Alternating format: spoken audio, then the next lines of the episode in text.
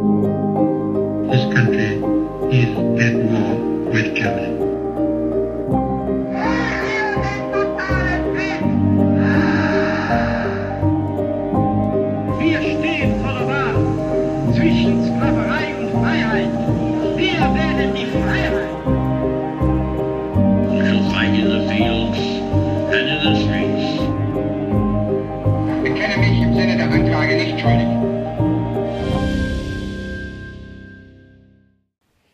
Zusammen und damit herzlich willkommen zu einer neuen Folge Wunder, Wissen, Weltkrieg. Mein Name ist Raffaela Höfner. In jeder Folge spreche ich mit ehemaligen Soldaten, mit US-Veteranen, mit Überlebenden und Opfern des Zweiten Weltkriegs. Hört aus erster Hand die Erlebnisse, die Schrecken und die Wunder, die meine Gäste selbst erlebt haben. Hier geht es um den Tatort Zweiter Weltkrieg. Ein Podcast gegen das Vergessen und für den Frieden.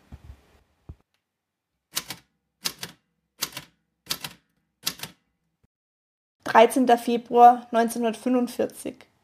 Die Stadt brennt. Ich versuche mit aller Kraft Luft zu holen. Ein Hustenanfall lässt meinen ganzen Körper beben. Donnern dringt in meine Ohren. Die nächste Angriffswelle kommt. Bomben detonieren, Gläser springen. Schnell in den Keller! ruft meine Mutter panisch aus. Die Luft ist so dick und schwarz, dass ich sie mit einem Brotmesser schneiden könnte. Ich kann nicht, setze ich an. Die Hand meiner Mutter packt die meine. Das Silber, rufe ich laut aus. Wir, wir müssen es holen. Noch heute Morgen hat Mutter gesagt, dass wir es, es aus dem Safe holen müssen. Mein Blick fällt aus dem Fenster. Meterhohe Flammen lecken über die Hauswand des Nachbarhauses. So muss die Hölle auf Erden aussehen. Vergiss das verdammte Silber. Los jetzt! Meine Mutter reißt mich hinter sich her. Wo ist Vater? Hat er es schon in den Keller geschafft? Die anderen Bewohner des Hauses schleppen sich die Treppen nach unten. Panik springt wie eine Heuschrecke von einem zum anderen. Einen Moment später durchschlagen Brandbomben das Nachbarhaus. Ich presse mich fest gegen die Wand und entgehe so dem Phosphor und den Scherben. Eva Maria, wo bist du? Ist das meine Mutter? Wo? Ihre Stimme erstirbt für einen Augenblick. Menschen versuchen draußen zu rennen. Wo ist der Asphalt hin? Er ist geschmolzen, zu einer orange-gelben Flüssigkeit geworden. Mein Körper explodiert von der Hitze. Ich versuche einen klaren Gedanken zu fassen. Aussichtslos. Meine Tränen vertrocknen sofort auf meinen glühenden Wangen. Raus, wir müssen irgendwie hier raus.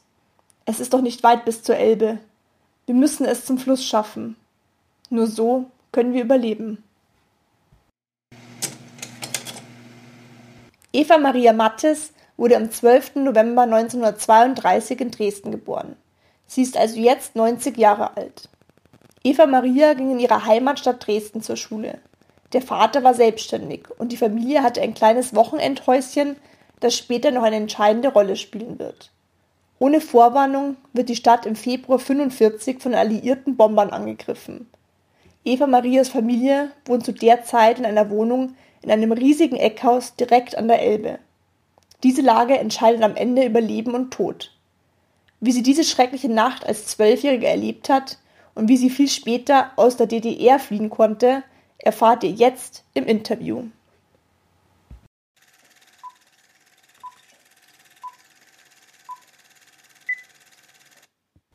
Zu Beginn darf ich Sie ganz herzlich willkommen heißen beim Podcast Wunder, Wissen, Weltkrieg. Im Teaser hatte ich ja schon angekündigt, dass die Bombennacht von Dresden eine entscheidende Rolle spielen wird. Das ist heute Ihre Geschichte. Ich bin ganz sicher, dass die ganzen Zuhörerinnen und Zuhörer auch schon sehr gespannt darauf sind, zu erfahren, was sie damals erlebt haben. Doch bevor wir ins Detail gehen, würde ich mir wünschen, dass Sie mir eine kurze Biografie von sich geben, wo und wann Sie geboren wurden.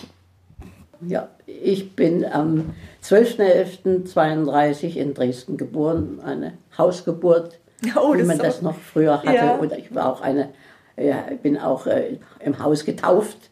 Mhm. Und äh, das war, es war am Anfang natürlich eine, eine schöne Kindheit, weil man äh, sich austoben konnte in so einer großen Wohnung. Und ähm, das ist dadurch, dass wir direkt an der Elbe wohnen, war es natürlich auch eine gute Luft. Und man konnte vor unserem Haus hielten x Straßenbahnlinien, unter, unter anderem die 26, was eine Rundbahn war. Man war dann sozusagen in 30, 40 Minuten wieder an derselben Stelle, fuhr aber über den Neustädter Bahnhof, Hauptbahnhof, über den Zoo und äh, Hygienemuseum wieder zurück und war wieder an der. Das sind wir öfter als Kind haben wir so eine Das ist ja Rundreise, praktisch. Rundreise gemacht. Kann man einmal außenrum. So richtig äh, kennengelernt habe ich das nicht. Wie viele Einwohner hatte Dresden ungefähr zu der Oh. Zeit? Wissen Sie das noch? Nee. Ich schätze mal so um die 500.000, aber das kann ich, kann ich in, äh, das hat mich als Zwölfjährige Ja, noch nicht so klar. interessiert. Und, hin- und hinterher war es ja dann äh, entschieden weniger. Ja, ja, Ja. Aber auf jeden Fall eine sehr große Stadt, Das ich. war schon eine sehr ja. große Stadt, ja. Also man kann schon sagen. Und vor allen Dingen eine schöne Stadt. Hatten Sie Geschwister? Äh, Ich hatte einen Halbbruder, ja, Mhm. der war 27er Jahrgang. Und äh, der war am Anfang, ähm, hat er mit bei uns gewohnt, bis er dann eine Klasse hätte wiederholen müssen in der Oberschule. Und dann ist er für äh, ein Internat gegangen und war dort bis zum Ende des Krieges. Mhm. Ja. Und Ihre Eltern? Was haben die beruflich gemacht Mein, damals? ähm, mein äh, Vater war äh, selbstständiger Kaufmann. Der hatte eine, da habe ich mir hier gerade, das, das habe ich schon äh, ewig liegen. Ähm, mein, der, mein Vater war 38, als der Krieg begann. Und der hatte drei Angestellte, einen Drucker, einen Zeichner, eine Schreibkraft und bis zu 20 freie Mitarbeiterinnen für seinen Adressenverlag. Und äh, wir hatten, da die Wohnung ja so groß war, waren die zwei vorderen Räume äh, für, an eine Arztpraxis vermietet. Und die war aber dann nochmal getrennt abge... Also eine Wa- Holzwand eingezogen, dass wir damit überhaupt gar nichts zu tun hatten. Und so viele Stunden äh, hat ja eine Praxis auch nicht auf, dass man da großartig belästigt gewesen wäre. Was kann man sich unter Adressenverlag vorstellen? Ja, hm. So was wie Telefonbuch oder? Ja, man, wir hatten von allen äh, Städten und Orten die großen Adressbücher, das waren solche dicken Walzer. Ja? Ja. Und wenn dann jemand sagte, ich brauche aus der Region da und da, brauche ich ähm, alle Ärzteadressen. Und da musste man diese ganzen Bücher durchwalzen und suchen, was es für Ärzte gab. Ja? Das war ja, heute, es war, gab ja keine Informationen, Ja. in dem man musste sich alles äh, heraussuchen. Aussuchen, ja. Und die wollten das entweder haben dann gesagt, ja, wir wollen die Adressen auf Listen haben oder wollen sie schon auf Kuverts geschrieben haben, auf Sechser oder auf Fünfer oder auf Vierer Adressen, äh, Kuvertgrößen. Und äh, so wurden damals dann irgendwie dann die Drucksachen oder die Leute direkt angeschrieben. Das, ja, dadurch, dass wir natürlich auch fantastisch leicht zu erreichen waren, Autos hatten ja nicht so viele Leute, aber ähm, ja, wir, mein Vater hatte eins, aber das musste ja dann im Krieg abgemeldet werden. Ja, Das habe ich auch gehört, dass viele die Autos eben dann Äh, Die zur mussten- Verfügung stellen Die mussten. mussten abge, ja, und äh, die wurden dann bei uns, wurden die Räder abmontiert und dann irgendwo hingeschafft, was weiß ich wohin. Und dann war das halt nicht äh, betriebsfähig. Ja. Okay, Und also Taktik sozusagen. Ja, aber es hat auch nichts genützt, es ist 45 Jahre verbrannt. Mhm. Ja. Können Sie sich noch an die Kindheit erinnern? Weil ein Jahr nach Ihrer Geburt ist ja dann Hitler zum Reichskanzler ernannt worden. Ja. Ähm, wie die Kindheit unter den, den Nazis lief. Äh, sozusagen, ich habe dann so in Erinnerung, dass über Politik eigentlich nicht so gesprochen wurde. Weil man schon von Anfang an hat, das Gefühl hatte, das ist ein heißes Eisen. Ja. Und äh, vor allen Dingen dann war ja diese eine Nacht, als die ähm, Geschäfte von Juden verbrannt wurden. Und, und das weiß ich auch, dass dann meine Eltern gleich in die Stadt gefahren sind, weil da ein Herrenausstatter, den mein Vater gut kannte, äh, eben das Geschäft auch mit äh, betroffen war. Ja. Können Sie sich als, als Kind daran erinnern, wie diese Nacht ablief? Oder hat man da was mitbekommen oder gehört? Ja, ja, selbstverständlich. Ja. Ja. ja, selbstverständlich. Es war ja, äh, wir waren an demselben Abend noch bei meiner Großmutter gewesen, die in der Nähe des Hauptbahnhofes hatte sie ein, ja, Pension ist zu viel. Äh, Es wohnten, es war auch wieder eine große Wohnung und sie hatte da drei, vier, fünf Studentinnen wohnen und die wurden auch bei ihr, konnten auch bei ihr verköstigt werden. Und ähm, da waren wir noch am Abend vorher zu Besuch und als ich weiß noch, ich bin ganz normal ins Bett gegangen und dann kam ja meistens dann auch schon so ein Voralarm Und äh, das war auch früher dann so, wenn Voralarm war, äh, konnte man noch von der Schule weg nach Hause gehen. Okay. Ja, und äh, ja, dann, man hatte ja auch schon im Radio wurden ja irgendwelche Warnungen durchgegeben und dass ein Anflug auf den und den Stadt gedacht wäre. Aber man denkt dann ja auch, ja, so schlimm wird es nicht gewesen sein. Und dann war dann der äh, erste Angriff, wo es schon äh, wahnsinnig ähm, zuging und wir alle ja in dem Keller waren. Ihr könnt, Sie hatten gerade am Anfang noch wegen der Reichspogromnacht, das war ja dieser Tag, wo die jüdischen Geschäfte Ja, geplündert ja, ja. Ob, ob Sie sich daran noch erinnern? Ja, ja, das ja, wo das war, ach da war auch noch dieser, dieser Alarm vorab. Das weiß ich nicht. Aber das Okay. könnte gewesen sein. In, Ja. Mhm. in einem Stadtteil weiß ich, äh, da, aber hauptsächlich war diese, ähm, diese Brände in diesen äh, Geschäften und diese Aufmärsche. Ja. Und Mhm. Hatte in den- Dresden eine Synagoge eigentlich, die auch zerstört wurde? Keine Ahnung. Weil in vielen Städten, glaube ich, wurden ja, Wahrscheinlich, explizit die Synagogen... wahrscheinlich schon. Und diese, an den Geschäften wurden ja dann die Schaufenster verschmiert Mhm. und äh, wurde dann, stand da drauf, man sollte also keine weiteren Nachrichten von sich geben. Wahnsinn, ja. und, ja. Und die, die, ja, und dann sind wir wieder in die Wohnung und da kam ja schon mein Onkel und meine Tante von der Neustadt. Bei dem Und da- Fliegerangriff meinen Sie jetzt, oder? der, der Hauptgriff, 12. Mhm. Ja. Februar 45. Und die, die haben dann schon im, also man hat dann natürlich nie gedacht, dass es ein zweiter kommt. Mhm. Man fing dann schon an, es waren ja schon einige Fensterscheiben zerbrochen. Also beim ersten ist Ihr Haus noch verschont geblieben, sozusagen, sondern das von dem anderen Stadtteil, wo äh, Ihre Verwandten gewohnt haben. ja, ja, das war dann hauptsächlich in der Dresdner Neustadt, aber Mhm. wir hatten ja die Elbe dazwischen und das ist ja dann, also Neustadt, Altstadt, ist ja ein Klacks da, Mhm. dazwischen. Und äh, mein Onkel ist sehr handwerklich gut drauf gewesen und die fingen dann an, schon mit irgendwelchen Pappen die Fenster zu, äh, zu zerschlagen, also zu, äh, zuzunageln. Und äh, dadurch haben sie dann entfernt wieder eine neue Sirene gehört und haben dann gesagt, oh, oh äh, da kommt noch was. Und dann kamen auch schon die richtigen Sirenen wieder und wir sind dann wieder unten in den Keller runter. Da waren sogar also äh, einzelne, also waren richtig so Bänke, Holzbänke aufgestellt und ähm, auch äh, so Holzbetten, zweistöckig. Und es gab auch Toiletten unten. Ah ja. Ja, also es war schon äh, dafür, ja, Gab es auch was für, für Nahrung oder Wasser, medizinische Versorgung und so in den Nix. Luftschutzbunkern? Gar nichts. Nix, nix. Das, was du eventuell mitgeschleppt hast. Also, äh, bei der Angst vergeht einem weder Hunger noch Durst. Ja. Und äh, ja, und dann fing das an. Ich kann mich erinnern, dass wir dann ähm, die Einschläge gehört haben und dass auch ähm, das Licht dann ausging und äh, die, wir uns auf den Boden gelegt haben und auf dem Boden dann gemerkt haben, äh, wie es vibriert hat. Ja? Und äh, als es dann die etwas abge, also abgeebnet hat mit der, mit der Bomberei, da haben wir gesagt, wir müssen raus. Und äh, dann wollte natürlich alles losstürmen, ja. Und dieses Haus hatte eben noch dann, hier war der vordere, der vordere Eingang.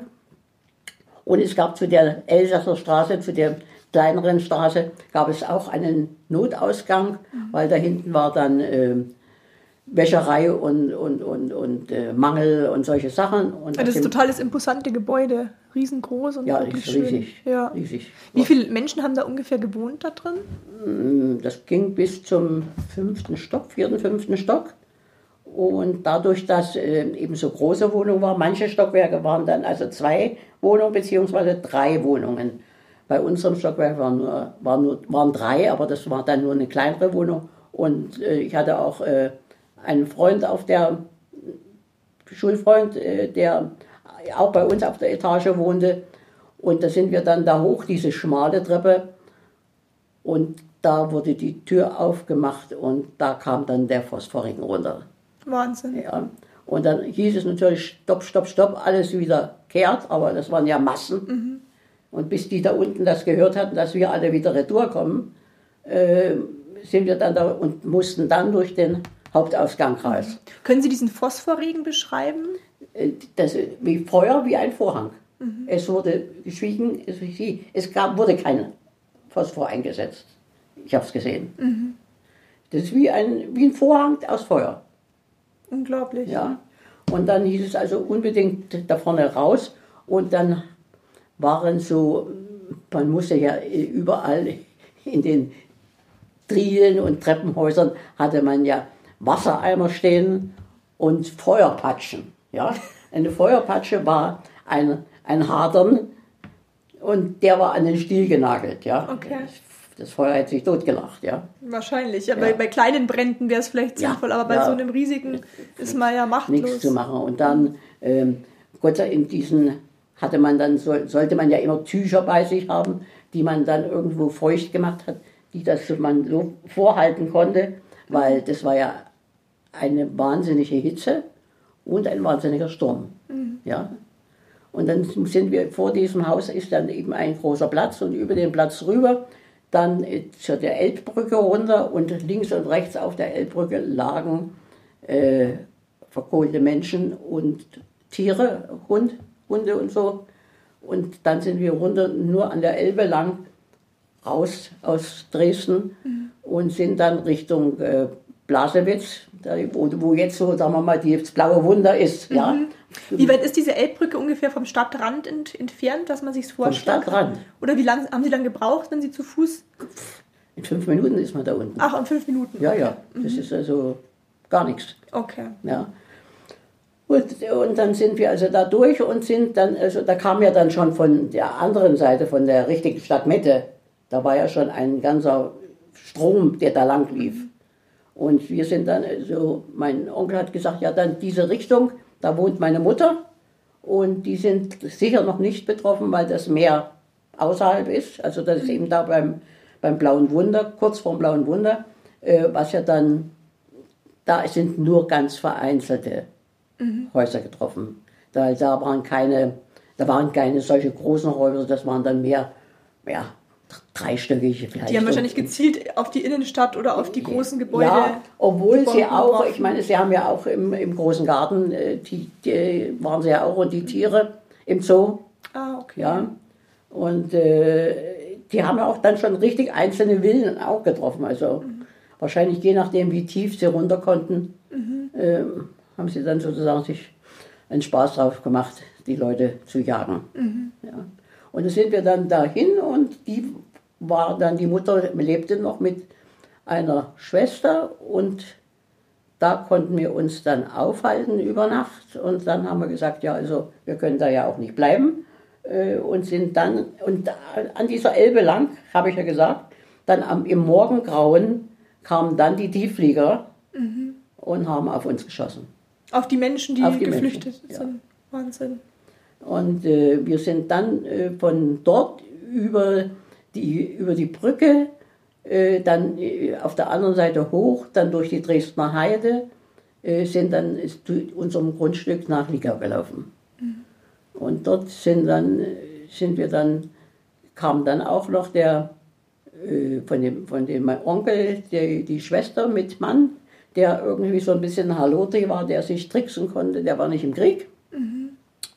Und mein Vater musste wieder in die Werkreichsauskunftsstelle am Hauptbahnhof in Dresden, wo er eingezogen war. Und äh, mein Onkel war am Fliegerhorst in Klotsche.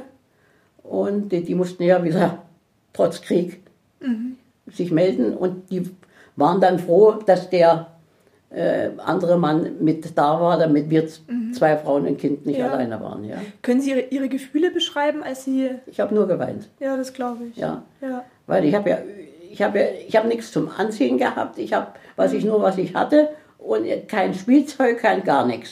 Ja, und ich denke mir, der, der Moment, wenn man in dem Luftschutzbunker ist und die Einschläge hört, Ja, das ist ja wirklich erschreckend. Dann Ja. kommt man raus, alles brennt. alles brennt. Ja. Ja.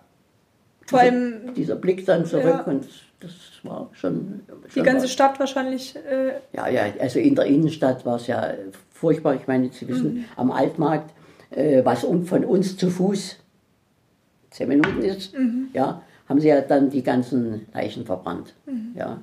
Ich habe mal einen Film darüber gesehen. Ich meine, Ja. das war ein, war ein Spielfilm, also Ja, ja. fiktiv sozusagen. Äh, Da hat wir man haben halt das gesehen, haben gesagt, ja, das ist Ja. halt ein Spielfilm. Ja. Das kann man, das kann man nicht nachvollziehen. Das, das Ja. kann man nicht nachbildlich nachprüfen. Also das geht nicht. Ja, aber da als Zu- Zuschauer hatte man schon den Eindruck eben, wie die Rauchschwaden, dass es eben auch so schwer war zu atmen Ja. und oft in den Luftschutzkellern ja ähm, der Sauerstoff verloren ging, Ja. dass da viele Menschen auch erstickt sind in, Ja, in so, ja. so ja, Kellern. da kamen auch also aus, äh, so aus La- Lazaretten äh, kamen dann also verwundete Soldaten damit runter und äh, es sind, glaube ich, bis auf ein paar sind alle rausgekommen, in dem, in dies, trotz dieser, dieser Größe und die vielen Menschen, die da drin waren. Das lag eben daran, dass sie, es eben so ein freies Gebäude war, Ja. Ja, die in den Häuserzeilen waren.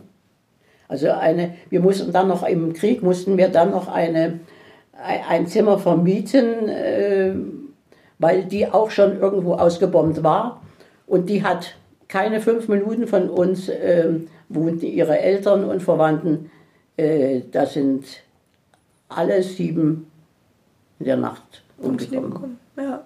Also einfach äh, entweder verschüttet oder eben nicht rausgekommen. Weil wenn man rauskommt und ist in einer Häuserzeile, wo es links und rechts brennt, wo willst du hin? Ja. Ja, ja, und der Sauerstoff, man wird ja vorher sogar ohnmächtig, wenn man das dann einatmet. Ja. Kann man, also chancenlos, dass man da Ja, rauskommen ja, wenn kann. die, äh, auch wenn Ja. die, sagen wir mal, die, die Schleimhäute verbrannt sind Ja. oder weil durch, durch die Hitze, durch die, durch die wahnsinnige Hitze. Ne? Mhm. Und dieser, der, der, dieser Luftsog, der da ist, das ist so Wahnsinn. Das Das, war ich, nur zu günstig, dass wir da an der Elbe wohnten, dass wir da raus konnten. Genau, jetzt wollte ich Sie fragen, ähm, ob Sie ein persönliches Wunder erlebt haben in der damaligen Zeit, wo Sie sagen, das war ein Wunder, dass Sie da rausgekommen sind oder ein Wunder, dass Sie überlebt haben. Das liegt, das liegt einzig und allein, wo wir waren. Ja. Das sind, äh, wir haben ja auch, meine Eltern hatten ja auch Freunde, die mehr in der Stadt waren. Aber da war immer irgendwie ein Glückszufall, dass es gerade mal in der Straße nicht erwischt hat. Ja. Es sind ja auch einzelne Häuser mittendrin mal stehen geblieben. Ja. Das, sind, das ist ein Wunder, also, dass es sowas dann gibt, Ja, dass es nicht weitergegangen ist. ja, Wahnsinn. Haben Sie die Flugzeuge auch? Wie, wie tief sind die geflogen? Wie kann man sich das vorstellen? Also ich kenne nur die, diese Tiefflieger, die da runtergekommen sind. Aber ansonsten, ich, sie, wir, du hast keinen Blick in den Himmel werfen Ja, wollen. ja, Ja, weil klar. ich meine, in dem Moment, wo wir raus konnten, waren, war ja auch die Bomberei in dem Sinne vorbei. Die kam ja dann erst wieder am nächsten Tag so um zwölf. Wie lange kann man sich diese, diese Bombennacht vorstellen? Wie viele Stunden ging das ungefähr? Wie Sie da aushalten mussten im Keller? Das, ich meine, wir waren da unten, das war schon weit über Mitternacht. Äh, das, war nicht, das war nicht länger als eine Stunde. Das, hat, das, das, das hat gereicht. Also in so einer kurzen Zeit haben die so viel Ja. Schaden Die angerichtet. waren, die waren halt so stark. Ne? ja. Das sind so viele, ich weiß ja nicht, ob das eine Angabe ist, wie viele Maschinen äh, das waren. Ich glaube, es gibt eine Angabe, ich weiß jetzt zwar jetzt nicht auswendig, Mhm. wie viele da geflogen sind, aber es waren auf jeden Fall sehr viele. Ja, eben die erste Welle und die zweite Welle. Ja. Und wahrscheinlich für die Dresdner Bürger und Bürgerinnen absolut überraschend. Dass Äh, Dresden wir haben, Ziel äh, war. ich will Ihnen was sagen, wir haben mit Bombenangriff haben meine Eltern überhaupt nicht mehr gerechnet. ja. Die hatten nur im Griff, die Russen kommen. Und durchlicherweise hatte an dem, ich meine, im Endeffekt spielt es auch gar keine Rolle mehr, äh, hat meine Mutter gesagt, du hol den Schmuck und das Silber aus dem Safe. Das war an dem Tag. An demselben Tag. An demselben Tag vormittags. Wahnsinn. Ja. Da hat sie wahrscheinlich schon irgendwie ein Ge- Gefühl oder ein Gespür Ja, gehabt. äh, ja ob es da verbrannt ist oder da verbrannt, Mhm. weil mein Vater hat gesagt, es tut mir leid, ich kann das Silber nicht tragen, das ist zu schwer für mich. Ja. ja und haben dann, das war irgendwie so eine Karton oder Kiste oder Tasche, und hat es dort unten unter so ein äh, Feldbett gestellt. Und als sie dann nach einer Woche, 14 Tage mal dort wieder hin konnten, Mhm. äh, war nichts mehr da. Das glaube ich, weil so Plünderer, die, die warten ja auch oft drauf, dass dann irgendwas ist, dass Aus man die Häuser ja, durchgraben kann, dass man irgendwas Ja, von Wert dann- findet. Dann. das war dann alles weg. Unglaublich. Ja, weiß man letztendlich ähm, als Dresdner Bürger, warum Dresden ausgewählt wurde als Stadt, dass dir die Bomben Äh, Wahrscheinlich, weil man die, äh, eins die schönen Sachen zerstören wollte.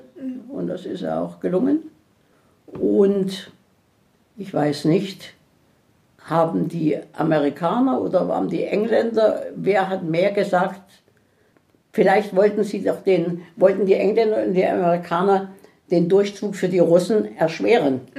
Ja? Ich meine, sie sind ja dann doch nach Berlin gekommen. Ja, Aber ähm, irgendein Grund, warum sie das jetzt unbedingt noch gemacht haben, das weiß ich nicht. Ihre nächste Frage? ich sage bei Bombenangriffen, da muss man ja immer damit rechnen, dass viele unschuldige Menschen, Zivilisten ums Leben nur, kommen. Nur, ja. Und das, das, Das ist ja jetzt dasselbe jetzt ja. wie in der Ukraine. ja, Ja, ich meine, wenn die jetzt noch dazu auf, auf Schulen schießen oder so, also äh, ja. Hat man ungefähr einen Überblick gehabt, wie viele Menschen in, in der Nacht ums Leben gekommen sind? diese Zahlen äh, gehen von bis, ja. Okay. Der eine sagt, das waren 100.000 und der andere sagt, ja, pff, das waren vielleicht 30.000, 40.000. Also das sind, äh, Man weiß ja letztendlich nicht, wenn jemand zu wissen Sie, Besuch dadurch, war. dadurch, dass viele Leute ja äh, schon aus äh, Ostpreußen und so weiter geflüchtet sind, Ja. ja, waren natürlich wahrscheinlich mehr Leute da, als es normalerweise gewesen wäre. Ja. Zum anderen waren ja natürlich viele Männer eingezogen, die waren gar nicht da. Also Ja. Wie lange hat es gedauert ungefähr, bis, die, bis das Feuer wieder gelöscht und kontrolliert war in der Stadt? Sie, das hat, ich glaube, das hat mindestens noch acht bis zehn Tage gebrannt. Weil da, Unglaublich. ich meine, war ja genug Futter da für Ja. die, fürs Feuer. ja, Ja. bis das gelöscht war. Wie ging es Aber dann? gelöscht in dem Sinne, Ja. Mhm. das ist nach und nach ausgegangen. Weil da war keiner, keiner da, der ge- gelöscht hat. Ja. Ja. Wie ging es dann für Sie weiter, als Sie in dem anderen Haus waren? Also, also in, in dem Häuschen, Häuschen, habe ich ja. auch irgendwelche äh, Bilder davon. Äh, das war also wirklich, es war ein Wochenendhaus, ja. Mhm.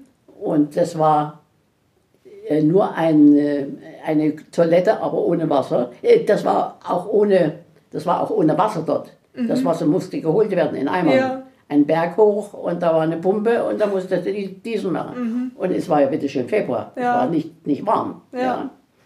Und, und, und was hatte man denn anzuziehen?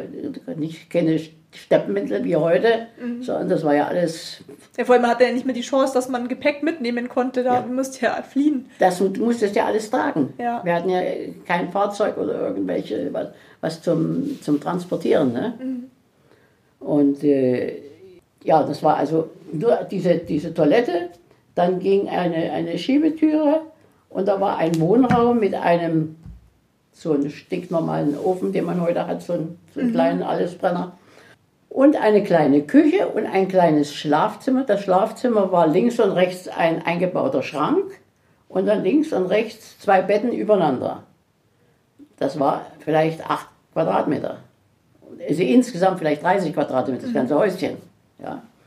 Und dann gab es eine, eine Stelle äh, in einem Restaurant auf dem Weg dahin, also äh, da war dann so wie eine Art Feldküche aufgebaut, wo man sich was zu essen, weil ich meine, dort hatten wir nichts zu essen, weil da gab es ja keinen Kühlschrank oder weiß der Teufel was. Ja. Und dass man sich da me- melden konnte und, und da äh, irgendwas zu essen bekommen hat.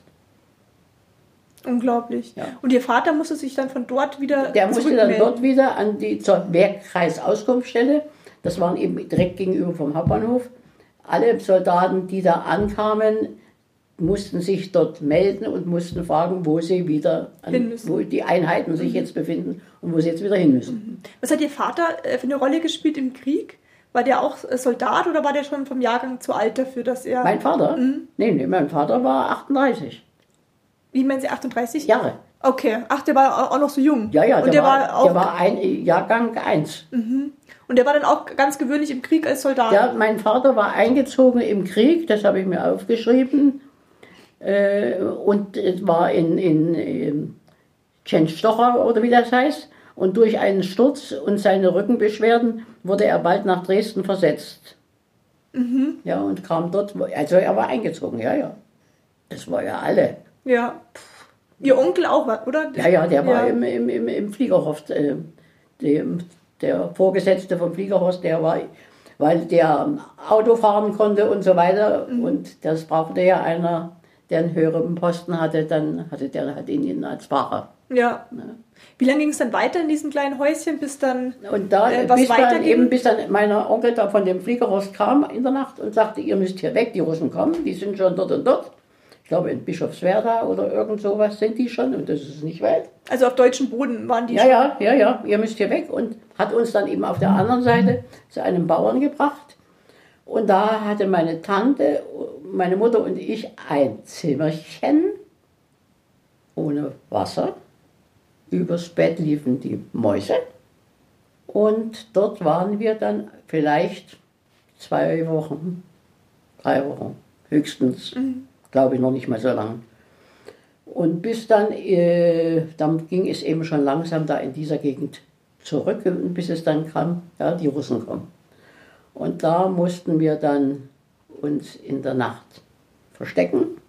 Da mussten wir eine, in der Scheune in- eine Stieg- Stiegleiter hochgehen und ziemlich weit hinten uns hinlegen und die Leiter wurde weggenommen, wenn das gebrannt hätte. Das wäre ins Auge gegangen. Und ich hatte, da war also die Bäuerin, meine Tante, meine Mutter, ich, ob da noch jemand da war, weiß ich nicht. Und ich hatte Heuschnupfen. Ja. Und das im Heu. Es war furchtbar. Und dann haben sie gesagt, wenn ich dann niesen muss, na, dann wissen die ja, die Russen, dass da oben noch mehr sind. Und dann haben sie gesagt, nee, die Gefahr können sie nicht mehr auf sich nehmen. Und äh, dann kam mein, das war dann schon die letzten Kriegstage. Von welchem Zeitraum sprechen wir ungefähr? Äh, ich spreche von Anfang Mai. Anfang Mai, okay. Ja, Anfang Mai, wo es dann äh, zu Ende ging. In der Zwischenzeit waren wir die ganze Zeit in dem Häuschen. Und äh, ich glaube, 8. Mai war es zu Ende, ne? Ja, das musste, also Ende April, Ende April sowas, ne? Ja. Musste das gewesen sein. Und äh, dann Anfang Mai kam dann plötzlich mein Vater angelaufen und mein Onkel. Die hatten sich dann abgesetzt und äh, die blieben dann unten in der Küche ihre Wehrmachtsanzüge ausgezogen, kriegten altes Zeug vom, vom, vom Bauern und die Ausweise und so weiter wurden oben im Schweinestall oben versteckt. Naja, die wussten natürlich genau, genau, was das für Männer sind, ja. Und eines Abends kamen eben dann die Russen anmarschiert und haben dann unten erstmal die Uhren von den Männern und die Ringe und das alles weggenommen und äh, haben dann gefragt, wo Frau? Ja, und wir waren dann also oben im Schlafzimmer, beziehungsweise das waren mehrere Räume und in dem einen Elternschlafzimmer war der Junge von den Wirtsl von den Bauern, war so 10, 11 oder was und ich war 12, haben sie gesagt, also ihr Kinder in die Betten und die Frauen waren im Nebenraum. Und dann haben die unten die Russen natürlich gesagt, wo Frau? Und naja, dann sind die da hochgekommen und ich habe nur immer gehört, was meine Tante geschrien hat, schieß doch, schieß doch. Ja. Und dann sind die Russen zu uns ins Zimmer gekommen und Wie viele haben- waren es ungefähr, die da reingekommen sind? Vier, fünf. Ja. Und die haben uns dann äh, in die, mit der Taschenlampe in die Gesichter geleuchtet und oder die, hinter die Ohren geleuchtet, weil man kann ähm, ein bisschen sehen, wie hinter den Ohren die Falten sind, ob du Kind bist oder ob du schon älter bist. Okay. Ja, und ich war als Kind wirklich sehr kindlich mit Ja, zwölf Jahren, ja. ja. Also nach heutigen, das ist neun oder zehn, ja. Ja. Dass die dann wirklich äh, von uns, also ich habe mich schlafend gestellt, habe natürlich alles mitgekriegt, ja. Ja. Und äh, die haben dann äh, uns gelassen. Mhm. Und da meine Tante dann so geschrien hat, sind die wirklich gegangen. Mhm. Und dann haben meine Eltern und mein Onkel gesagt, nee, noch so eine Nacht nicht, hier müssen wir weg. Ja. Ja. Und dann haben wir wieder die ganzen Sachen, was, was wir noch hatten, zusammengepackt und wieder weg. Und das ist nur auf der anderen Seite von Dresden, also in der Altstadt ist das, ja. Und äh, was wir da an Kilometern als Kind zusammengelaufen sind, ja, dann hat der, Oma, der Onkel gesagt, ja, von dem Obersten da vom Fliegerhorst, er weiß, wo die wohnen, aber die sind nicht da. Und da sind wir dann, das war nicht zu weit, sind wir dann in dieses Haus dann gegangen, aber mein Onkel hat gesagt, in dem Haus wird nichts angefasst. Ja, es wird nichts mitgenommen. Und die hatten dann eine, eine Holz, äh, ein Holzhäuschen, eine, ja, für, für Sachen abzustellen und so weiter. Aber das hatten die rausgeräumt und da, waren, da standen auch schon zwei Feldbetten drin. Ja, und auf diesen Betten haben wir dann zu fünft, also ich mit mir, äh, verbracht. Waren da vielleicht zwei, drei Nächte und immer irgendwas organisiert. Ich meine, immer organisieren war mein Onkel super. Und, Ja, Gott sei äh, Dank, weil sonst. ja, ja, ja. Und hat gesagt, also es hilft nichts, wir müssen wieder weg. Und sind dann von dort wieder nach Liga gelaufen. Ja, und das war also dann wieder ein ordentliches Stück, ja. Wie viele Stunden sind Sie da gelaufen? Sie, Das sind, das sind bestimmt 20 Kilometer. Ja, Wahnsinn. Ja, wenn das reicht. Ich meine, ich weiß nicht, wie man das überhaupt körperlich geschafft hat. Aber äh, ich glaube, die Angst treibt sie. Ja. Ja, aber die, sie wissen, dort ist noch was einigermaßen sich- sicheres. Ja. Ja. Und lustigerweise, dieses Häuschen, wir hatten rote Feuer, äh, rote äh, Klappläden vor den Fenstern und blaue Herzen. Und wo auch die Russen waren oder, oder nicht, die haben dieses Haus in Ruhe gelassen. Vielleicht rot haben die gedacht, ach, das sind irgendwie Leute, die uns nichts Böses wollen oder was. Jedenfalls sind wir dann dorthin. Und äh, ja, dann fing so nach und nach, ich meine, man hatte ja kaum was zu essen, es wurde wahnsinnig äh, äh, getauscht. Es gab auch eine, in, dann gab es der nächste Ort, jetzt gibt es das Radeberg, wo es das berühmte Bier her ist, Radeberger Ah, ja. Pilsner. Und das sind auch wieder so drei, vier Kilometer zum Hinlaufen, weil Busverkehre gab es ja keine. Und da war eine Tauschzentrale und dann hat man eben das, brauche ich nicht, hingegeben. Oder hier sind ein paar Schuhe Größe 38, ich brauche aber 40 oder irgend sowas. Und, oder irgendwelche Töpfe oder Pfannen. Oder, die Leute hatten ja alle nichts. Ja. Ne? Und dann äh, durch Verbindung lernt man auch dann immer irgendwie Leute kennen und äh, dann waren dann so ein, so ein Bauern, die hatten Ziegen und dadurch hatten die Ziegenmilch und Ziegenkäse und irgendwie kamen die auch an Butterstücke ran und dann hat meine Mutter denen äh, Ohrringe, die sie hatte, das Zeug hatten die meine Eltern alles vergraben gehabt im Garten. Äh, da kriegt man dann, konnte man so, und so viele Wochen lang meine Mutter immer wieder ein Stück Butter abholen oder, oder Ziegenkäse und Ziegenmilch. Und äh, wir hatten dann natürlich im Garten ein bisschen was angepflanzt und hatten dann auch drei Hühner und zwei Kaninchen. Und äh, dann wurden immer die, und dann kam auch mein Bruder aus dem Bischofswerda, aus diesem Landschulheim, mit zu uns. Und den hatte mein Vater irgendwo Richtung Bahnhof, wo er mal hingelaufen ist, getroffen. Mhm. Zufällig. Zufällig. Das ist ja das nächste Es gab- Wunder. es Dass gab man ja- genau ihm ja, dann. Ja, es gab ja keine, keine Verbindung. Der ist zu der Ruine gelaufen und hat da gesehen, da ist nichts. Und ist dann Richtung Bahnhof, weil er wahrscheinlich wieder irgendwie zurückfahren wollte Mhm. und trifft dort meinen Vater. Und dann ist er also mit zu uns und dann, ja, also gut, ich war, äh, aus einem Rührei wurde drei Portionen oder vier Portionen gemacht. Das ist unvorstellbar. Ja. Und, und dann hatten wir eben ein bisschen Bohnen und, und, und solche Sachen, die eben schneller, schneller wachsen dann. Es war ja dann Ende Mai oder so, äh, dass man da irgendwas anpflanzen konnte. Ah, die Russen haben ihren, ihren Vater und ihren Onkel in Ruhe gelassen. Haben die sie in sind, Ruhe gelassen. Die sind nicht in Kriegsgefangenschaft. Nein, nein. Kann man sich das erklären, weshalb das so gekommen ist? Das war zu Ende. Der Krieg war aus. Die Russen äh, waren dann zwar in diesem Liga auch, haben dann Frauen eingesammelt. Die mussten dann, die hatten da unten dann ein Feldlager und die mussten dann Kartoffeln schälen und, und Gemüse putzen und solche Sachen machen. Und ich hatte ähm, meinen Heuschnupfen und habe da umeinander genießt wie, wie sonst was. Und da haben die mir sogar äh, eine Tüte mit Zucker, mit, mit Würfelzucker geschenkt.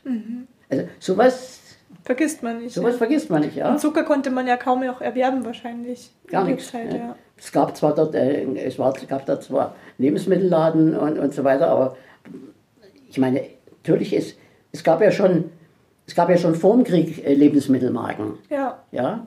Ich kann mich auch erinnern, in dem einen Geschäft, da, durfte ich mal Lebensmittelmarken einkleben. Man saß hinter der Ladentheke. Das war, Großer Moment. das war ja, und dort haben wir dann gelebt. Äh, und ähm, ja, ich meine, im Krieg, okay, im Krieg wurde die Wohnung bezahlt. Mein Vater kriegt einen Sold. Davon musste man leben. Und äh, da die, mein Vater immer schon magenkrank war, konnte er vieles nicht essen. Und dann brachte er im Henkelmann sein Essen mit zu uns in die Wohnung und, äh, oder Kommissbrot. Und wir waren froh, dass wir sowas noch zusätzlich hatten. Und mein Vater konnte es nicht essen. Ja, und dort haben wir dann gelebt äh, bis 46 Herbst in dem Höschen.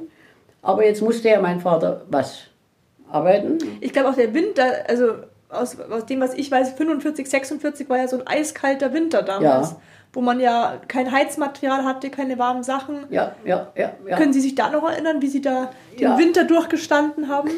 Sie, es war, ich weiß, es war eisig kalt und, und, und man hat auch Sachen dann verbrannt, ähm, auch im Garten irgendwelche Sachen abgeholzt, die man nicht kriegen, äh, die man da noch schnell verheizen konnte. Ja. Aber natürlich, wisst ihr, auch, muss man sagen, in der Not damals, ich meine, die in dem Ort selber, die haben ja nicht gemerkt vom Krieg.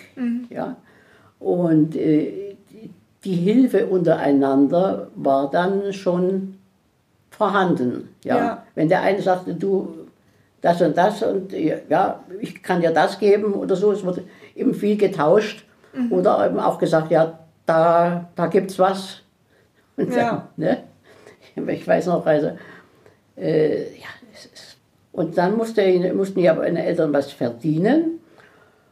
Und äh, dann haben wir in diesem kleinen Häuschen noch sozusagen eine Art Geschäftchen aufgemacht. Da hatten wir, ähm, kannten natürlich, meine Eltern waren ja nun schon länger in diesem Ort immer in Urlauben gewesen oder mal so zwischendrin.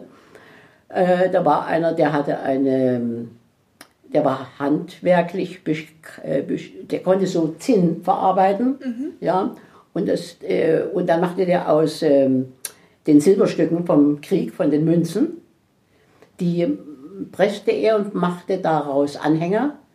Und dann haben ähm, be beschickte Künstler, Hände sozusagen, da drin Monogramme oder ich habe noch sogar noch so ein Teil, äh, Rosenmotive oder sowas hineingeätzt oder gemeißelt oder was weiß Ja. ich. Oder äh, aus so einem 5-Mark-Stück wurde ein, ein Siegelring gemacht und da kam dann das Monogramm rein. Und dann haben immer Leute sowas gebracht und mein Vater hat das dort arbeiten lassen. Oder aber ähm, auch in der Nähe von uns war der Sohn aus dem Krieg zurückgekommen und der konnte schnitzen und der machte Leuchter. Oder aber ein anderer, was machte der? Ach nein, und dann welche Sprüche. Sprüche, die dann gerahmt wurden. Da haben die Leute gesagt, ja, auch für eine Konfirmation oder einen Geburtstag, so, wenn, ja, und solche kleinen Sachen. Und das haben die dann da gemacht. Mehr oder minder. Und das hat dann mein Mann, äh, mein Vater dann äh, Geschenkartikel vor Haus, im Haus. Und, und dann hat er Sachen im Rucksack nach Dresden ist er dann gelaufen und von, von Langebrück ist er dann mit dem Zug nach Dresden gefahren und ist dann so in so große Wohl, in so große Firmen gegangen und hat gesagt, das und das kann ich äh, organisieren oder bringen. Und dann haben die da Bestellung gemacht und äh, dann hat er das in Liga machen lassen und dann hat er das nach zwei Wochen da wieder hingetragen.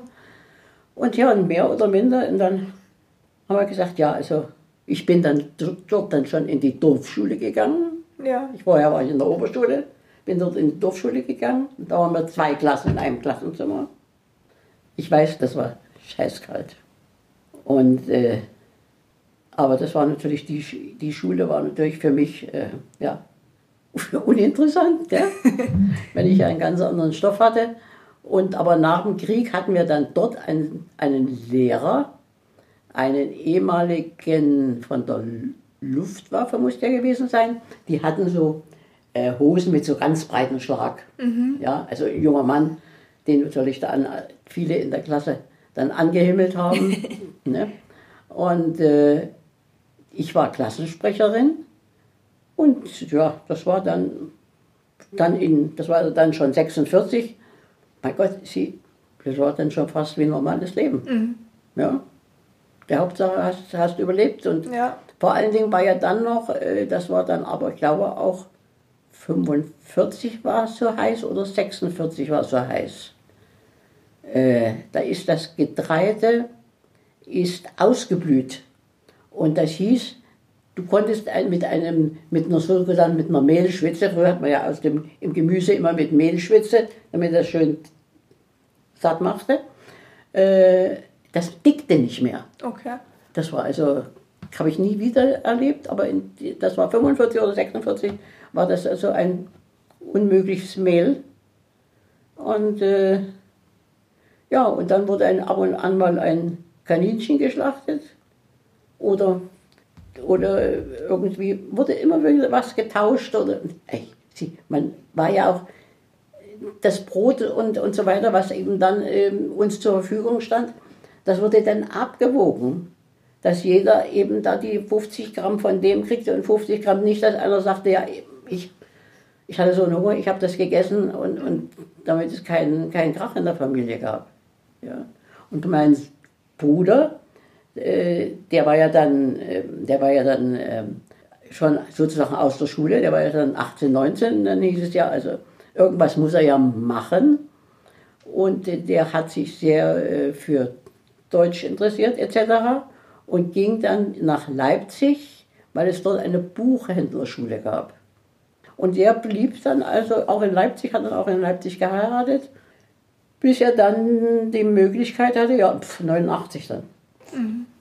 Großer, großer Mhm. Aber Ihr. Bruder wurde damals nicht mehr eingezogen. Nein, nein, der war, der, ja gut, wäre wäre noch möglich gewesen, aber haben sie nicht gemacht. Mhm. Gott ja. sei Dank. Ja, der ging der also da in die Glück. Schule und war ja also 27er La- Jahrgang, ja, der war eben dann so 18. Ne? Mhm. Aber ich meine, sie haben Jüngere geholt. Ja, Aber- vor allem beim Volkssturm sind ja sogar zum Teil 12-, 13-Jährige noch. Ja, ja. Nee, also Eingesetzt das, worden. äh, das, das haben sie nicht gemacht. Vielleicht war er zu schmächtig oder was weiß ich. Also, Mhm. Oder Glück gehabt. Ja, Ne? Sie konnten ja nur nicht, nicht, nicht Mhm. alle. Und dann, äh, dann ist es uns eben gelungen, äh, dann hat mein Vater gesagt, ja, also so können wir hier nicht weitermachen. Wir müssen versuchen zu tauschen, die Wohnung. Und da gab es ja wieder viele, die wollten gerne aufs Land und die anderen wollten halt in die Stadt. Und dann haben wir wirklich äh, in, mit einem Vater und Tochter getauscht. Und wir kriegten eine Wohnung in Dresdner Reich-Besselplatz. Und das war dann Wohnzimmer, Wohnküche und Schlafzimmer. Und weil Sie vorhin von der Kälte gesprochen hatten, äh, in dem Schlafzimmer konntest du sowieso prinzipiell nicht heizen.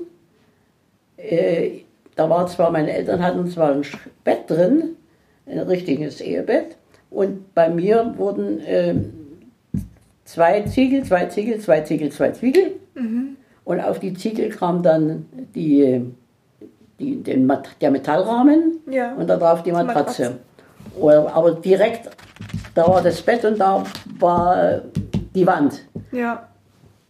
Und dann haben wir mal spaßeshalber ein Gefäß mit Wasser drunter gestellt, es war gefroren in der Nacht. Unglaublich. Ja, ja, und, Da muss er Minusgrade gehabt haben ja, ja. in der Wohnung. Ja, ja klar, wenn, wenn du ein, Eck, ein Eckzimmer Ja. nicht heizen kannst und es ist so kalt, ja. Und dort hat dann mein Vater wieder dasselbe gemacht mit den, ähm, mit den, äh, mit den Sprüchen. Da gab es so Sprüche, wer, wer, wer alles schiebt, kann ich, allein nicht bremsen. Ja, und dann hat mein Mann noch, mein Vater von der früheren Zeit noch die äh, ehemalige Zeichnerin wieder aufgetan. Haben ja immer wieder versucht, irgendwie alte Gruppen zusammenzutreffen. Und die konnte uns ganz gut zeichnen und hat da ähm, diese Bilder gemacht.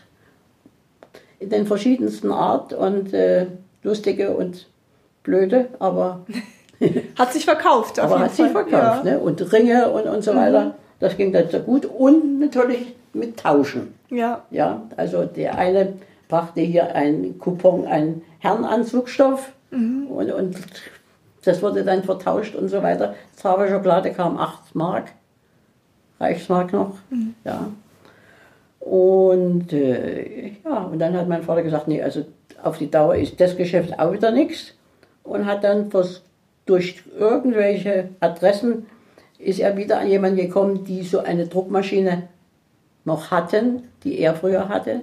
Die war zwar irgendwie mal brandgeschädigt, aber voll, konnte man wieder voll herstellen. Und dann hat er gesagt, ja gut, jetzt muss ich damit wieder anfangen. Aber nur in der Küche, die Zimmer waren ja nicht so groß. Ja, ist zu nur klein, in der Küche mehr Platz. geht nicht. Also wir müssen wieder tauschen. Ich meine, das ist ja nicht, das ist ja keine Sache, die du in einer Woche machst, ja. Nee.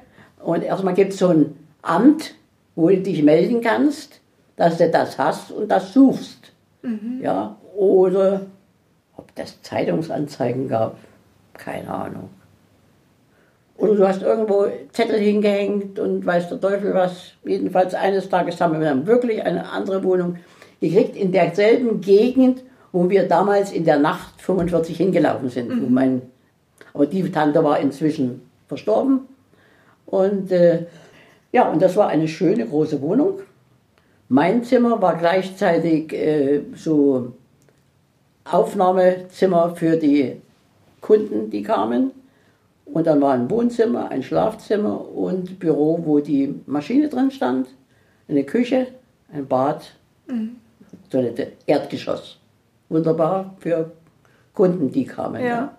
Und das hat, da hatten wir dann wieder eine, da hatten wir dann wieder eine, eine Schreibkraft. Und ich wollte ja nach dem Krieg, bin ich ja dann noch in die Schule gegangen, wieder da, wo wir wohnten, dann in Reik, war Gott sei Dank später eine Schule, die für uns zuständig war. Und dort war ich dann bis 48 oder was weiß ich, war ich dort in der Schule. Ich habe nur die mittlere Reife gemacht, hatte keine Lust mehr. Ich habe gesagt, ich lerne lieber was, aber das war nicht so einfach für mich, eine Lehre zu finden, weil ich war ja äh, die Tochter von einem Selbstständigen. Okay. War das damals schwieriger, wenn man, wenn Ja, Arbeiterkind war, Arbeiterkind durfte studieren, okay. aber ich nicht. Äh, dann wollte ich, habe ich gedacht, ah, das so, so Schmuck und, und Uhren und so weiter, das interessiert mich, ich könnte doch Uhrmachermeisterin werden. Also erstmal lernen. Nein, haben sie gesagt, ist nicht für sie. Und äh, dann haben sie gesagt, ja, was machen wir jetzt? Ja gut, jetzt gehst du in die Lehre zum Vater. Und dann habe ich also die Lehre bei meinem Vater da angefangen und ja, also gut, ich konnte ja sowieso Schreibmaschine stehen und musste ich lernen und äh, mit Kunden konnte ich gut. Und äh, dann eines Tages bin, musste dann, mein Vater hatte dann, Gott sei Dank, kriegte der dann eine Ausreise zu einer Silberhochzeit von der Schwester. Die waren, meine, die Schwester, die mit uns dann in dem Liegau gewohnt hatte, wo mein Onkel, der aus, äh, vom Fliegerhorst war, die sind dann über die, die haben, die ist mal zu so einem äh, Wahrsager gegangen oder, oder Kartenleserin. Und die wollten natürlich alle weg Richtung Westen. Mein Onkel, auch Rechtsanwalt, das war der nächste Bruder von meinem Vater, die waren vier, also mein, und die, der eine, ja, hat gesagt, so in der Woche, da müsste es gut sein, da können sie abhauen. Und dann sind die irgendwo Richtung, wo dann so ein Wald Richtung Grenze war. Und da sind die bei Nacht und Nebel mit nix äh, dort über die Grenze und haben dann nur, was sie gut fanden, äh, irgend so ein Aufpasser muss Kirschen gegessen haben. Und da hat man immer gehört, wie der den Kirschkern ausgespuckt hat. Und dann haben sie gehört, da in die Richtung dürfen wir nicht gehen. Wir müssen, ich meine, es war ein, ein Führer dabei, ja, den sie bezahlt haben. Und das hat aber dann dort Gott sei Dank geklappt. Und äh, ja, und die sind hier durchgekommen. Und waren dann hier in München. Und wie es der Zufall will, trifft er in der Straßenbahn einen, den er Krieg, vom Krieg kannte. Wieder ein Wunder. Wieder ein, ein, Wunder. ein Kannte er vom Krieg. Und was machst denn du, was machst denn du? Und ich mache das. Und ja, du, wir suchen jemanden, für Möbelvertretung. Kannst du das? Ja, sagte ich, kann, das kann ich alles, weil der konnte, der konnte wirklich viel. Und dann hat er hier in München äh, Vertretung für Möbel. Ich meine, und wie viele Möbel wurden früher gebraucht? 46, 47, 48? Jede Menge. Ja, klar. Speziell so Küchenmöbel, Tische und, und, und, und Polstermöbel und später dann auch Wohnzimmerschränke. Ja, und dann hat er das gemacht und wohnte dann in München Leim. Agnes Berner Straße 75. Gibt es noch heute. Ja. Wir haben damals gesagt, wir müssen sehen, dass wir hier ausziehen. Äh, das muss abgerissen werden. Pfeife, das steht heute noch. Äh, und ja, jetzt sind sie nicht abgekommen vom, von Dresden, wo wir ja noch waren. Aber die Grenze war ja damals keine Mauer noch nicht, sondern das war Ja, ja, das war noch, noch offener. Das, das konnte man ja, nach Berlin konntest noch jederzeit. Ja, und ich hatte dann, also, also mein Vater war dann eben der Silberhochzeit von der Tante, die da durch den Wald abgehauen ist. Und in der Zwischenzeit, die 14 Tage, musste ich ja das Geschäft führen. Und ich habe dann, also ich konnte ja auch die, die Masch- Druckmaschine bedienen und so Wie, wie weiter. alt waren Sie zu dem Zeitpunkt? Wie bitte? Wie alt waren Sie zu dem Zeitpunkt? 17, 18. Und äh, ja, und ich habe das alles wunderbar gemacht, bis auf eines Tages. Es gab ja, ich musste früh zuerst einmal einen Ofen anbrennen, ja. Und äh, alles hat, waren ja nur Kachelöfen. Und äh, da hast du jedenfalls immer gesucht, mit was kannst du das anbrennen. Aber ich, wir hatten ja die Maschine, und die Druckmaschine musste immer sauber gemacht werden. Und da hatten wir so ein Lösungsmittel, wo man die Druckerschwärze mit abputzen konnte. Und das Zeug war natürlich äh, zuntig, ja. Wenn du da so ein bisschen äh, Lappen rein hast, musst du aufpassen, dass es dir nicht das Feuer da en- entgegenkam, ja. Jedenfalls habe ich da auch das wieder gemacht und, äh, und musste dann immer wieder die Maschine sauer machen mit diesem Zeug, diese Druckerschwärze, dass die abging. Und dann bin ich einmal die Maschine sauber gemacht, bin ich zwischen, ach so, und die, das Papier war sehr holzhaltig.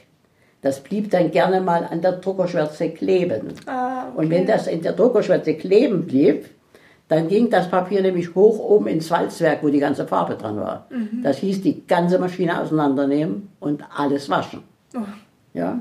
Also hast du gesehen, dass ja möglichst das Zimmer Papier da nicht reingeht. Und dann wollte ich das Papier mal abziehen. Dann bin ich mit dem Finger in die Maschine gekommen. Da war ich zwischen den zwei Druckwalzen. Dann weiß ich, habe ich nur die Maschine ausgemacht, Finger raus, äh, ge- geguckt, in den Mund gesteckt, weil es sehr blutete. Meine Mutter war in der Küche mit der anderen Schreibkraft und die haben Korrektur gelesen. Und dann habe ich nur so gemacht, Finger raus, gezeigt, wieder rein und dann haben die mir Seifenbad gemacht und so weiter. Jedenfalls, es ging dann der ganze Nagel ab. Ja, und jedenfalls, und dann kam wieder ein Wunder mal. Da war ich bei einem Friseur in Dresden. Und das war sozusagen der Innenfriseur in Dresden. Wenn du Straßenbahn fuhrst, dann hast du gesagt, Mensch, die hat einen tollen Haarschnitt. Brauchst du nur fragen, Degenhardt. Und ich war also bei dem Friseur auch. Und zwar, das war über die Berge Wunder rüber. Das war gute zehn Minuten zu Fuß von uns. Oder außerdem fuhren dann ja schon wieder Busse. Und dann haben die, habe ich gesagt, ja, ich möchte gern wieder Termin machen. Und dann kam der Chef selber und hat meine Haare durchgekämmt und hat gesagt, Sie, ich fahre demnächst in diesem Jahr zur deutschen Meisterschaft nach Stuttgart. Würden Sie mich begleiten? Ich möchte Sie als Modell haben.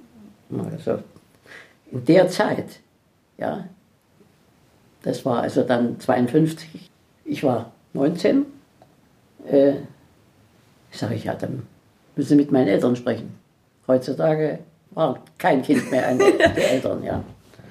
Bei so einer Situation, dass du in den Westen darfst, ja. Und dann habe ich das den Eltern gesagt und dann, ja, der soll mal herkommen.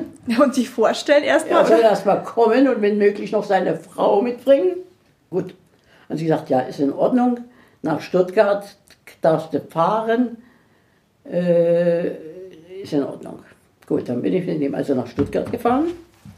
Das war eine, vorerst war das eine Ondulation und die musste dann innerhalb 20 Minuten seiner Abendfrisur umgearbeitet werden. Und dann wurde das dieses Haar ist nicht von mir, das ist von Kaninchen. Und das war ein blaues Samtkäppchen mit goldenen Perlen drauf. Und dazu hatte ich ein weißes Spitzenkleid, ein weißes Tüllkleid. Also sie haben gesagt, Meißner Porzellanfigur. Ja. Das stimmt, ja. Ja, ne? Ja, und das war dann so im April, Mai. Ja, haben sie gesagt, also okay, kannst du machen, fährst mit nach Stuttgart. Dann waren natürlich x Vorbereitungen, was er frisieren will und so weiter und so weiter. Aber haben sie gesagt, natürlich deine normale Haarfarbe nicht mehr, blond- blondieren. Also äh, blondieren ist ja erstmal vollkommen Farbe rausziehen und dann einfärben. Und ja, und wir sind dann nach Stuttgart gegangen, ich glaube, das war im Juni 52. Und da haben wir erste und zweite Preise gemacht. Und dadurch, dass er da gut abgeschnitten ist mit ersten und zweiten Preisen, das war also Ondulation, Wasserwelle, dann ähm, für die Frau war dann äh, eine historische Frisur und eine, ja, eine dementsprechend dem Alter entsprechende Frisur. Dadurch durfte er teilnehmen an dem Frisieren um den Goldenen Kamm. Und der war dann Ende August in, Dresden, äh, in München. Und dann konnten jetzt meine Eltern ja nicht mehr einen Rückzieher machen, also bin ich dann hier mit nach München gezogen. Und da wohnte er, meine Tante, Agnesberger Straße 75. Ja. Und äh, ja, und da haben wir den ersten Preis gemacht. Das von 14 oder 18 Nationen, die Wahnsinn. teilgenommen haben. Also ich wurde überall fotografiert und rumgereicht und so weiter. Und da war dann in der, in der äh, Sache mit dem ganzen Fotografiererei und so weiter, wurden natürlich, kamen natürlich viele Fotografen und, und von Zeitungen und unter anderem auch ein Journalist von einer Friseurzeitung und mein Mann war, also der dann zu mir kam, die Deutsche Friseurzeitung hatte eine, die hieß Schick. Aber auch so eine Gesellschaftszeitung mit Kunstdruckpapier.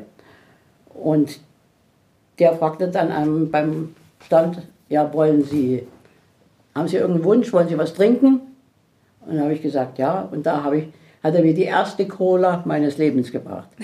Das, ich hatte zwar Durst, aber mir hat es absolut nicht geschmeckt. Ich bin heute noch kein Freund von Cola. Ja, und dann hat er gesagt, ja, darf ich Sie dann am Abend, darf ich Ihnen hier in München was zeigen? Naja, also wer sagt dann Klar. nein? Ja. ja, und dann sind wir essen gegangen irgendwo im Tal und dann haben dann ein Eisessen natürlich in Schwabing, muss man ja, war ja die bekannte italienische Eisdiele. Und haben uns Möbel ge- angeschaut im Tal. Früher war da viele Möbelgeschäfte. Ja, und dann habe ich meinen ersten Heiratsantrag gekriegt. Am selben Abend. An dem ersten Abend. Ach, Wahnsinn. Ja. Und ich bin dann noch in ein paar Tage, ich war dann ja, habe ja hier gewohnt bei meiner. Haben Sie ja gesagt? Ja, ja, natürlich. ich meine, du, du kannst aus der DDR raus. Mhm. Das wäre ja jetzt, Weltmeisterschaft wäre ja dann, das wäre ja nun gegessen Ja. gewesen. Es war 52, entweder ja oder nein. Hätte man, also das war dann, wenn man quasi jemand geheiratet hat aus dem Westen, durfte man bei dem Partner natürlich bleiben. Oder hat da keiner gefragt? Nein, das war dann ja, das war ja dann die, die, das Frisieren um den goldenen Kamm. Ja. Und nachdem bin ich ja wieder in die DDR. Ach, okay. Sind Und in der DDR wurden wir natürlich überall, waren natürlich Vorführungen, das hat der Mhm. Meister aus der DDR hat den Weltmeister, Ja. also die, die, die Frisuren um den goldenen Kamm gewonnen und Mhm. mit der Frisur und so weiter. Und ja, da musste ich da überall am Steg laufen. Und ja, und dann habe ich natürlich, telefonieren ging ja auch fast nicht. Musst ja, wenn du äh, aus dem Westen oder von Osten konntest du ja sowieso nicht telefonieren. Und vom Westen her war ja dann nur mit Ansage, sie kriegen ein Telefonangespräch oder so. Oder Brief halt, ne? Und ja, und das natürlich meinen Eltern verklickern, die waren nicht so begeistert. ich war nicht begeistert. Aber ich musste ja zu der Weltmeisterschaft dann nach Brüssel. Das war im jetzt Oktober. Und äh, musste ich ja mit. Und dann habe ich gesagt, ja, aber ich komme nicht wieder. Und jetzt habe ich dann also 45 alles verloren und 52 aus dieser Wohnung, aus der Firma, alles zurück und nichts mitnehmen. Das war auch nicht einfach. Natürlich, sonst hätten, hätte man ja gewusst, dass sie planen, im Westen zu bleiben. Ja. Als, als wir dann im Februar äh, 53 geheiratet haben, durften meine Eltern nicht kommen. Mhm. Und die sind dann eben, äh, das war dann im Februar, und dann sind meine Eltern sind dann im Mai, konnte man ja noch, mit dem Zug nach Berlin, mit der S-Bahn rüber. Und meine Tante hatte dort an einer Stelle für sie zwei Flugkarten hinterlegt. Und die sind dann rausgeflogen nach Nürnberg und dort hat sie meinen Mann abgeholt. Zwei Zimmerchen, 25 Quadratmeter zusammen. Und ihre Eltern haben dann auch alles zurückgelassen in der Alles. DDR, um dann. Alles, Geschäft, Wohnung, alles da gelassen. Es war, es war nicht, nicht einfach. Was Ja. würden Sie denn der jungen Generation mitgeben wollen? Möglichst viel Wissen anschaffen, dass man in allen Situationen sich selber helfen kann. Weil man kann sich nicht darauf verlassen, dass dir geholfen wird. Das sieht man ja jetzt auch. Ja. Ja. Wenn du nichts wenn du nichts weißt und wenn du nichts kannst, und nicht hilflos. den Willen hast, was nicht, ich meine, ich war mit 38 bitte verwitwet, mit 38, hatte das Haus verschuldet, da drin meine Eltern wohnen und, und, und ein Kind. Ja?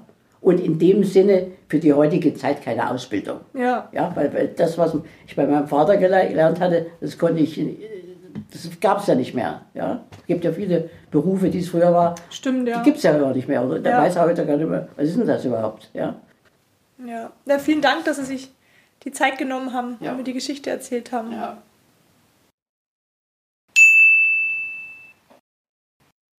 History Wissen. In der Nacht vom 13. auf den 14. Februar 45 erfolgte auf Dresden einer der verheerendsten Luftangriffe auf eine Stadt im Zweiten Weltkrieg. Über 700 britische Bomber warfen in zwei Angriffswellen zunächst gewaltige Mengen an Sprengbomben ab. Durch die Zerstörung der Dächer und der Fenster konnten die anschließend abgeworfenen Brandbomben eine noch größere Wirkung entfalten. Ihr Feuersturm zerstörte rund 80.000 Wohnungen. Dem britischen Nachtangriff auf die ungeschützte Stadt folgte am nächsten Tag die Bombardierung durch über 300 amerikanische Bomber.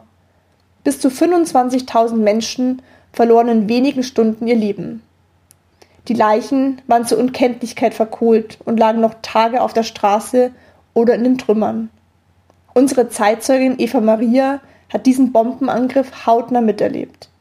Im Interview konnte man deutlich heraushören, dass sie diese schrecklichen Bilder bis heute verfolgen. Ab heute weißt auch du, was sich am 13. und 14. Februar 45 in Dresden zugetragen hat. Ich habe Eva Maria in München besucht, da sie mir sehr gerne ihre Geschichte erzählen wollte. Ihr ist es sehr wichtig, dass vor allem junge Menschen erfahren, was die damaligen Kriegskinder alles durchmachen mussten. Eva Maria hat in ihrem Leben immer wieder ein Wunder erlebt. Durch einen glücklichen Zufall hat sie zum Beispiel den Friseurmeister kennengelernt und konnte so unter einem Vorwand in den Westen fliehen.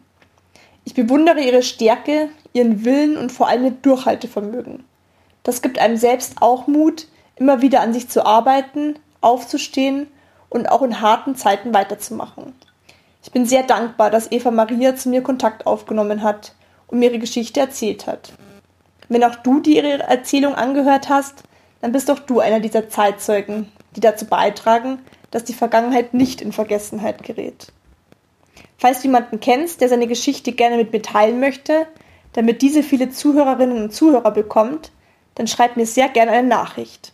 Meine E-Mail-Adresse sowie den Link zu meinem Facebook- oder Instagram-Account findest du in den Show Notes. Ich würde mich sehr freuen, wenn du auch das nächste Mal wieder dabei bist, wenn es heißt Wunder, Wissen, Weltkrieg.